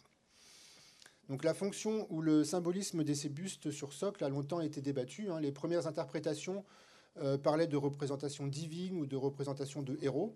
Mais aujourd'hui, il est généralement admis que, ces statues ont été faites euh, dans le but de conserver et de pérenniser dans la pierre une mémoire familiale en représentant les différents ancêtres qui se sont succédés au sein d'un habitat. On pense que ces statues étaient faites pour être exposées, donc sans doute euh, dans un édifice, elles étaient peut-être également sorties à certaines occasions pour célébrer la mémoire des ancêtres. Dans le cas des bustes de Trémuson, l'étude technologique a pu mettre en évidence euh, un processus de fabrication strictement identique pour les trois petits exemplaires, indiquant qu'ils ont très probablement été réalisés par le même atelier, voire peut-être même par le même sculpteur. Cela indiquerait donc qu'il ne s'agit pas de production distincte et espacée dans le temps, mais que ces trois bustes seraient une reconstitution a posteriori d'un lignage pour la famille aristocratique de Trémuson. Il n'est évidemment pas possible de savoir s'il s'agit là d'un lignage réel ou d'un lignage inventé de toutes pièces, qui aurait permis donc à la famille de Trémuson de se créer un ancrage dans le temps, avec peut-être pour but de légitimer leur pouvoir sur, sur un territoire. Donc voici maintenant une carte de répartition des, des bustes sur socle qui sont connus euh, à ce jour on observe, trois groupes principaux hein, pour euh, ce type de, sculpture. Nous avons le groupe euh, breton qui, à ce jour, est le, plus nombreux, avec 13 pièces qui sont connues.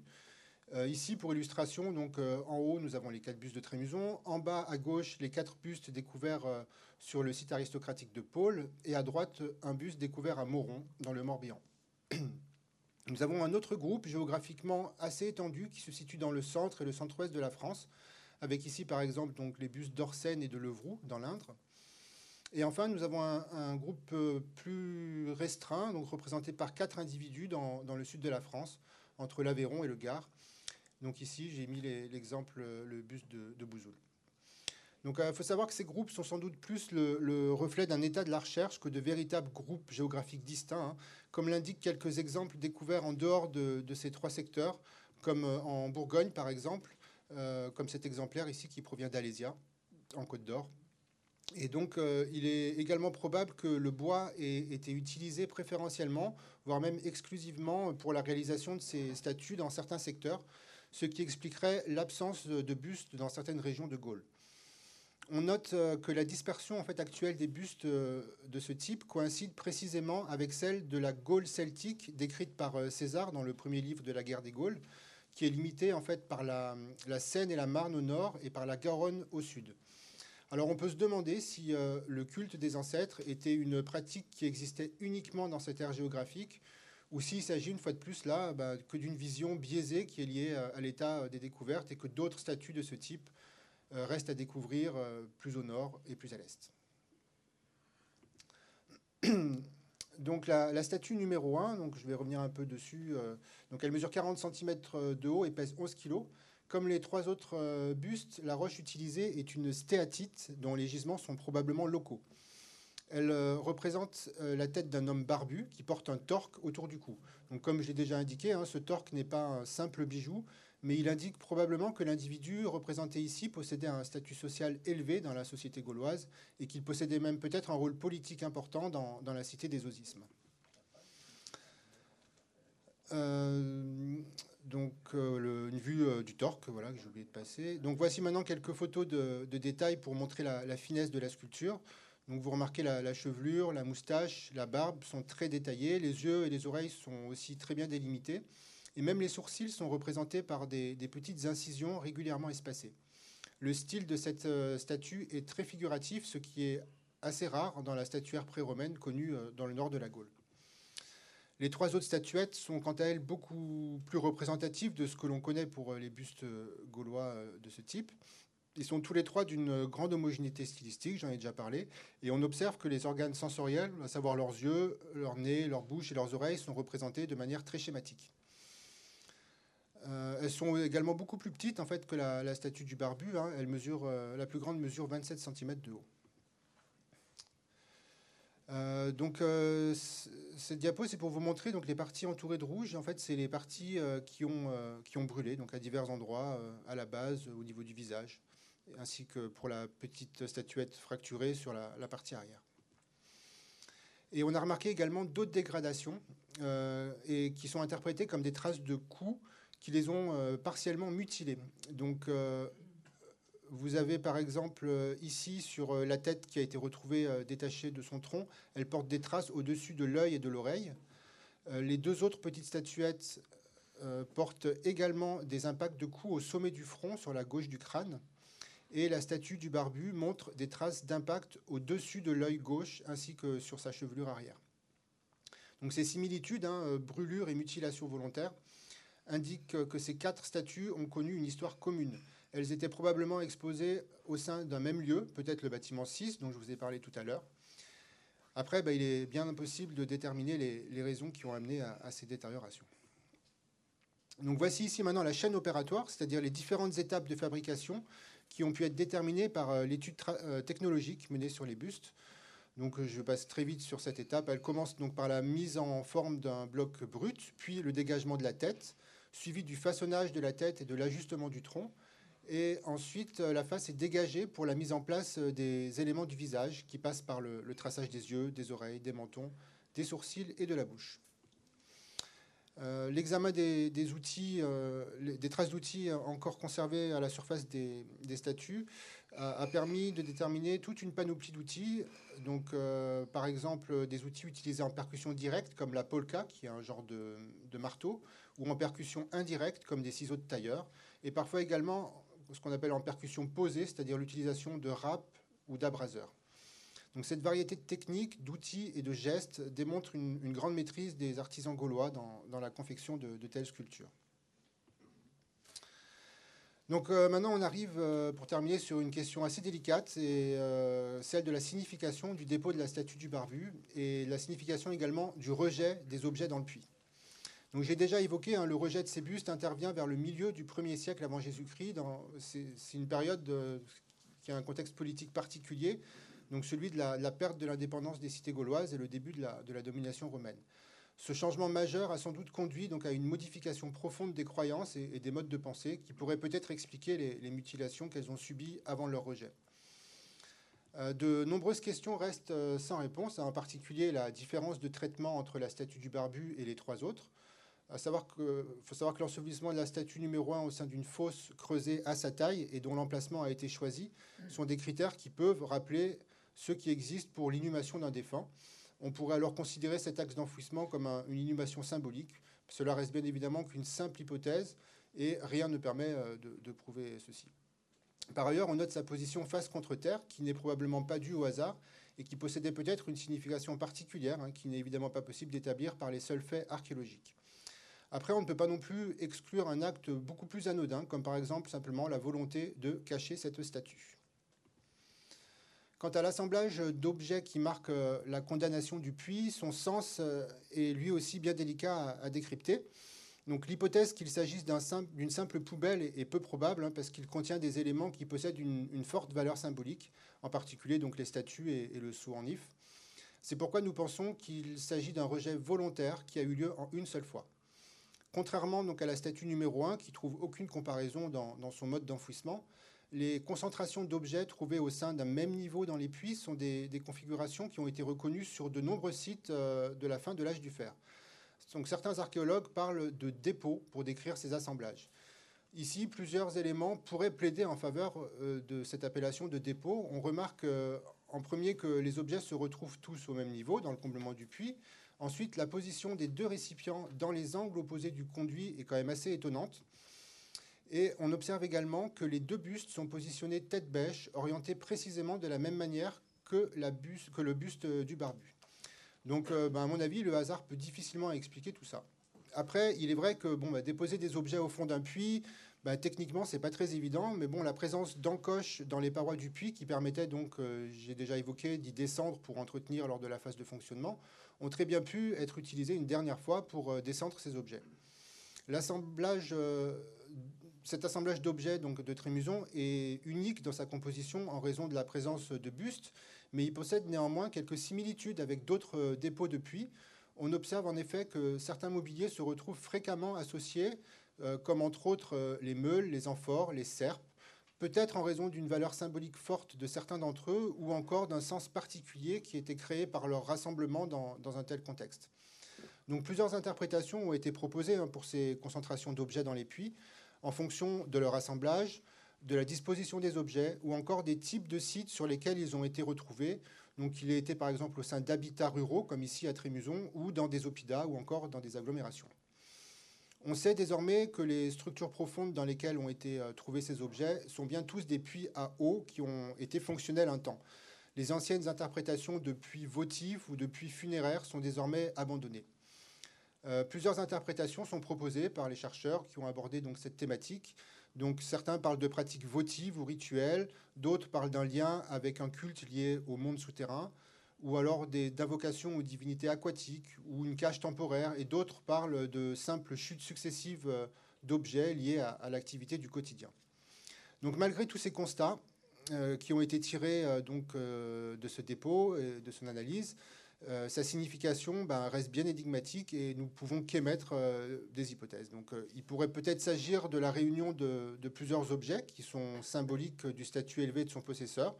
Dans ce cas, ces objets auraient pu être déposés suite à, leur perte de sens, par exemple, dans le, contexte bouleversé du milieu du 1er siècle avant notre ère.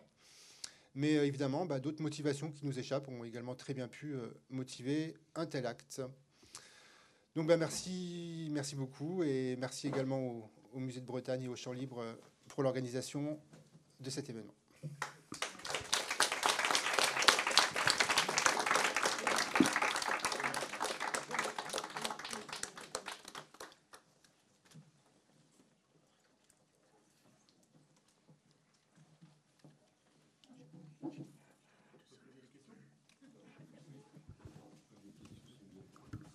Micro.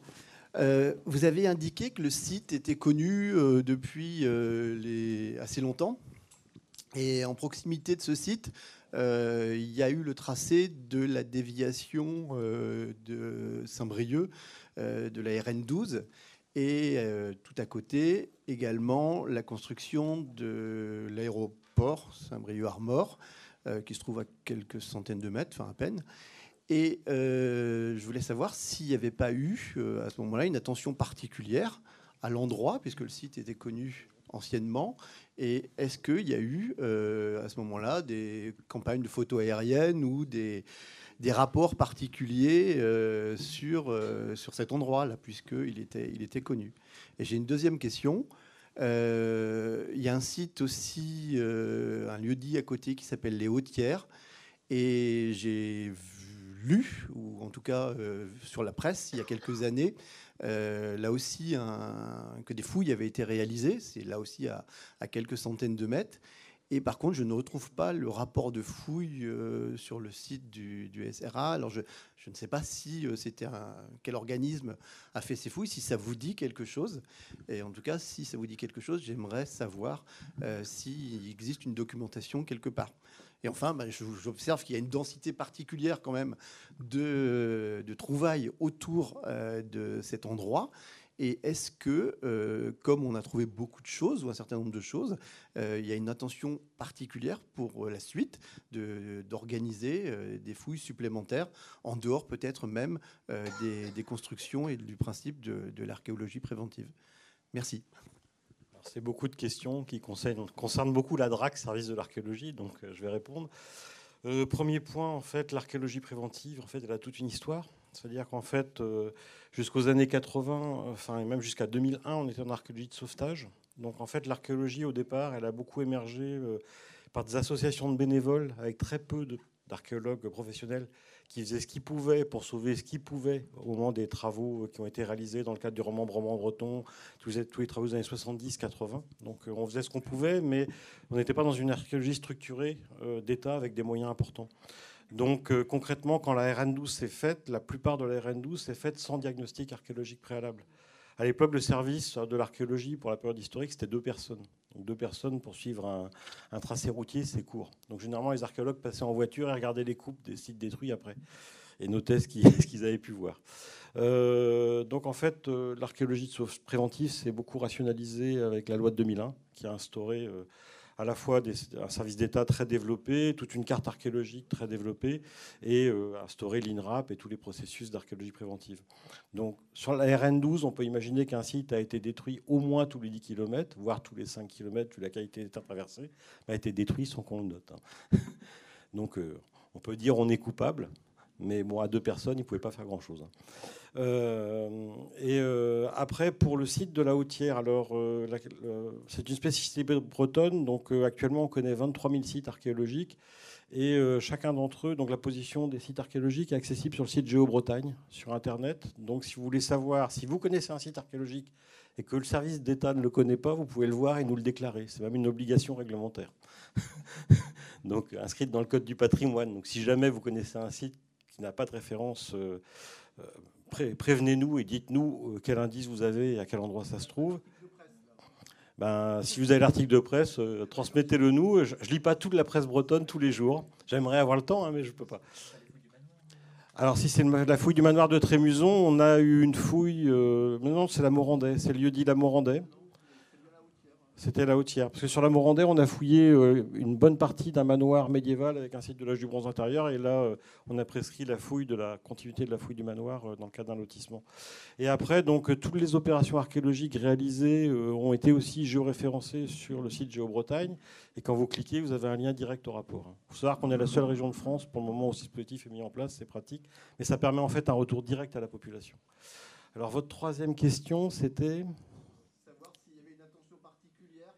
sur ce site-là alors, en fait, ce qu'on a développé depuis 2015, c'est un zonage archéologique de tous les sites archéologiques connus et de leur périphérie immédiate, qui impose en fait la transmission à la DRAC de toutes les demandes de permis de construire. Et en plus, on est saisi de toutes les demandes d'autorisation euh, qui dépassent 3 hectares. Donc, on a, euh, sur une année, on reçoit, l'année dernière, on a reçu 2200 permis.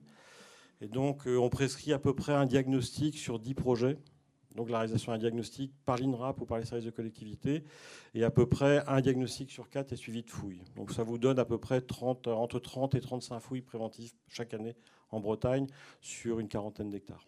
Voilà. Donc euh, on a vraiment une activité très développée avec un essai de transmission au public le plus rapide possible des informations euh, requises.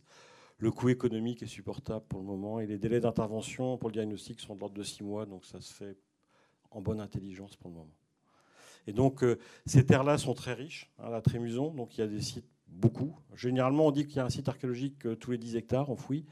Là, sur Trémuson, je ne serais pas étonné qu'on soit en dessous de 5 hectares, parce que ce sont des terres agricoles assez riches. Et en plus, il y a la proximité des mines, qui donne une richesse supplémentaire au lieu. Donc, on est très attentif. Je voudrais savoir quelles études vous avez fait pour devenir archéologue. Très différentes de l'un à l'autre. Euh, de mon temps, c'est-à-dire quand je suis plus, vieux qu'eux, hein, je serai bientôt en retraite. en fait, j'ai fait des études d'ingénieur travaux publics et en même temps des études d'archéologie. Et donc, euh, avec le master en archéologie, j'ai pu passer le concours et devenir conservateur au ministère de la Culture. Il n'y a pas une profession d'archéologue, il y a plein de professions d'archéologues différentes avec des formations différentes. C'est-à-dire que c'est une profession qui ne veut pas dire grand-chose. Moi, je suis beaucoup dans les bureaux face à des ordinateurs à prescrire, à contrôler des fouilles. Euh, eux, ils sont énormément sur le terrain et puis ils rédigent plein de rapports. Et on n'a pas fait les mêmes études, donc je vais laisser euh, bah, moi, je suis un peu rentré en archéologie par la petite porte, on va dire. Euh, j'ai fait un, un, DUG à l'époque d'histoire, puis une licence d'archéologie. Et après, j'ai arrêté les études et j'ai participé à pas mal de chantiers de fouilles bénévoles. Et après, j'ai été embauché donc, par l'INRAP, d'abord en tant que, contractuel, donc CDD, enfin en, contrat court, on va dire. en tant que technicien de fouille. Donc, et puis j'ai petit à petit évolué vers la responsabilité d'opération moi, j'ai un parcours à peu près pareil que, Stéphane aussi, parce qu'en fait, euh, aujourd'hui, c'est vrai qu'on passe par l'étape universitaire euh, essentiellement. Donc, euh, ça peut être une fac d'histoire, une fac d'histoire de l'art, ensuite d'archéologie. donc, moi, j'ai fait une fac d'histoire de l'art, normalement, pendant deux ans. Et j'ai continué ensuite sur des spécificités, spécificités archéologie pour finir avec un master. Euh, mais ce qui est surtout important, en fait, euh, quand on veut être archéologue de terrain, euh, c'est surtout participer à des fouilles en bénévole, d'abord, pour se faire la main. et, puis, et puis ensuite, voilà, déjà, les premières, les premières expériences, on sait ou non si ça nous plaît. Et, puis, euh, et puis ensuite, euh, bah, on continue, on, multiplie les fouilles, on essaie de s'intéresser à tout. Il faut être touche à tout de toute manière. Euh, voilà, le parcours universitaire est une chose, le parcours de, terrain et de et, même et même en tant que professionnel, et bon, on apprend encore tous les jours. Voilà, donc. c'est un, un, un, long parcours, mais voilà, souvent on, commence par une, une fac, euh, université, donc ça va être souvent fac d'histoire. Et puis, euh, et puis surtout, il faut participer à des fouilles en bénévole et pour, euh, pour se faire des contacts, pour, voilà, et puis pour se faire la main. Voilà.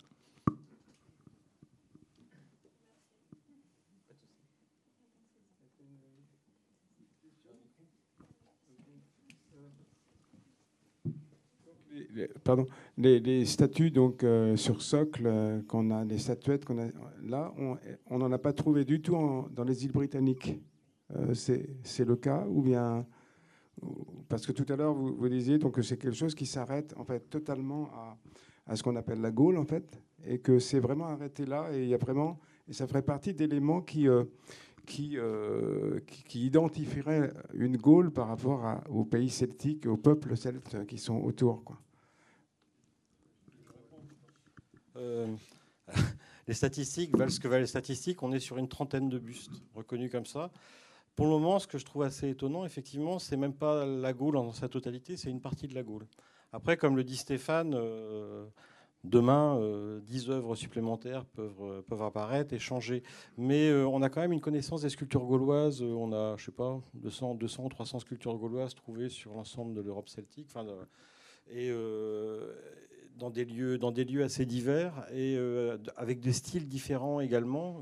Pour moi, il n'y a rien de choquant à ce que euh, dans des phénomènes identitaires, en fait, il y, ait une mode particulière à un moment donné. On est juste sur les deux premiers, les deux siècles avant notre ère. Euh, qui est fait que dans cette ère-là, en fait, ils aient eu une façon d'honorer leurs ancêtres un peu particulière. Si vous prenez la, enfin, si tu prends, parce que je connais un peu, mais si, si, oui, si vous prenez la, la, carte de l'Afrique, par exemple, les sociétés africaines avec un style de sculpture, on reconnaît en fait que ça vient de telle zone géographique. Parce que même s'il y a des phénomènes similaires, en fait, la façon de sculpter, la façon d'honorer, euh, la façon de, de, de, planter ses œuvres, de les avoir, en fait, correspond à une coutume qui est liée à un, un élément particulier. Alors, une chose intéressante, c'est que la, Gaule celtique, donc entre Seine-et-Marne au nord et Garonne au sud, est, la, plus soumise en fait aux influences de Rome. Euh, ça, on le sait en fait notamment par le commerce du vin, puisqu'en fait, on a un commerce du vin romain dans ces deux siècles-là qui est très développé. Et en fait, euh, pour ma part, j'avais rapproché cette coutume d'une coutume de l'aristocratie romaine, donc euh, des membres du Sénat notamment et des familles sénatoriales romaines, qui était en fait quand un de leurs ancêtres importants mourait, ils sculptaient un buste à son image, et en fait, le buste participait aux funérailles. et après, en fait, il était déposé dans l'atrium de la maison. Et quand on recevait un personnage important, en fait, on ouvrait l'armoire de l'atrium. Et comme ça, on savait qu'on était petit-fils d'un général qui avait combattu les Carthaginois à telle époque, que tel autre avait été grand pontife, etc. Mais c'est un peu comme on rentre dans un manoir ou un château breton. On vous amène dans le salon. Et puis vous avez les portraits de quelques personnages qui disent que vous n'êtes pas totalement chez n'importe qui. Après, on ne garde pas la mémoire de tous. Hein on garde la mémoire que des personnages dont on veut garder la mémoire. Euh, celui qui a dilapidé la fornue, donc euh, une vie de patachon, généralement, il n'est pas trop statufié, ou alors on met son tableau dans un coin ou dans une chambre. Il y a un peu de ça aussi.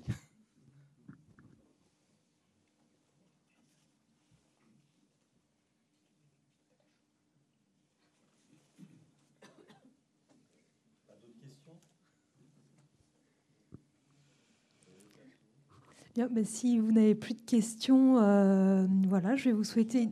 Ah, d'accord. pardon, il y a, euh, dans l'exposition, il y a la mention de collection privée par rapport à tout ce qui est trouvé. Vous pouvez revenir sur le, statut justement des objets qui sont découverts et en quoi ils sont euh, dans la collection privée Bonne question, compliquée. On va distinguer avant 2016 et après 2016, et même après juillet 2016. Euh, en fait, vous aviez plusieurs statuts en fait, pour les collections archéologiques.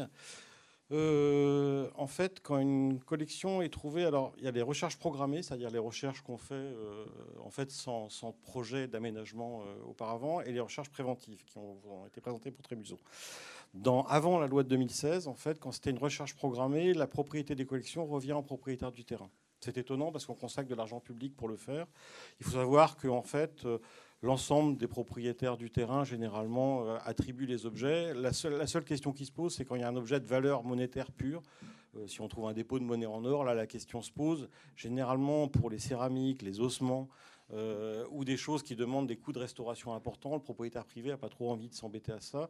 Et euh, ce que l'histoire nous dit, c'est que quand en fait vous avez des collections privées comme ça, même quand un propriétaire trouve qu'il a un intérêt à avoir trois voies gaulois, euh, assez rapidement, quand il décède, sa femme ou ses enfants trouvent que c'est vraiment quelque chose qui encombre la baraque et ça finit dans une poubelle. Quoi. Hein, ou parfois sur le bon coin, mais c'est beaucoup plus rare. Donc, en général, 99% de ces fouilles programmées finissent dans nos dépôts, hein, hormis quelques objets très particuliers que parfois on, rachète. Euh, dans les fouilles préventives, en fait, la règle était que la moitié revenait à l'État et la moitié revenait au propriétaire du terrain. Compliqué. Euh, donc généralement, on établissait parfois des conventions. Sur Pôle, il y a eu une convention établie avec le propriétaire du terrain pour, euh, s'assurer en fait que l'ensemble des collections revenaient en collection publique. depuis la loi de 2016, l'ensemble des collections revient à l'État quel que soit le mode de découverte. Par contre, le droit des, propriétaires actuels continue. C'est-à-dire que tant qu'il n'y a pas une mutation de propriété, en fait, c'est le droit antérieur qui s'applique. Donc progressivement, à terme, toutes les collections vont revenir à l'État et aller dans les dépôts publics.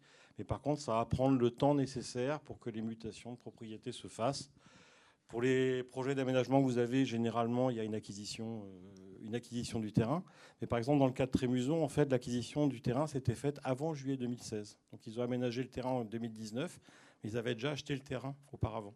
Donc ça veut dire qu'en fait, les collections qui ont été trouvées là sont propriété de la société qui avait acheté le terrain. Et donc, ce qui a été euh, fait avec le musée de Bretagne, que je remercie tout particulièrement, c'est une acquisition par le musée de Bretagne de ces collections, et avec notamment un don privé pour aider à cette acquisition. C'est une avant-première puisque l'acquisition n'est pas encore finalisée. voilà, mais en tout cas, on est effectivement très heureux. Ouais, mais on fait tout pour. Et euh, pour tout vous dire, la DRAC a commandé euh, des moulages, des sculptures, et on remettra euh, un moulage de la sculpture la plus belle à la société, ce qui aide aussi en fait à ces transferts vers, vers le domaine public. Voilà. Ça se fait généralement en bonne intelligence parce que les Bretons sont assez sensibles de manière générale à leur patrimoine et plutôt favorables à ce que ça soit exposé dans le domaine public, accessible à tous. Euh, merci beaucoup à tous.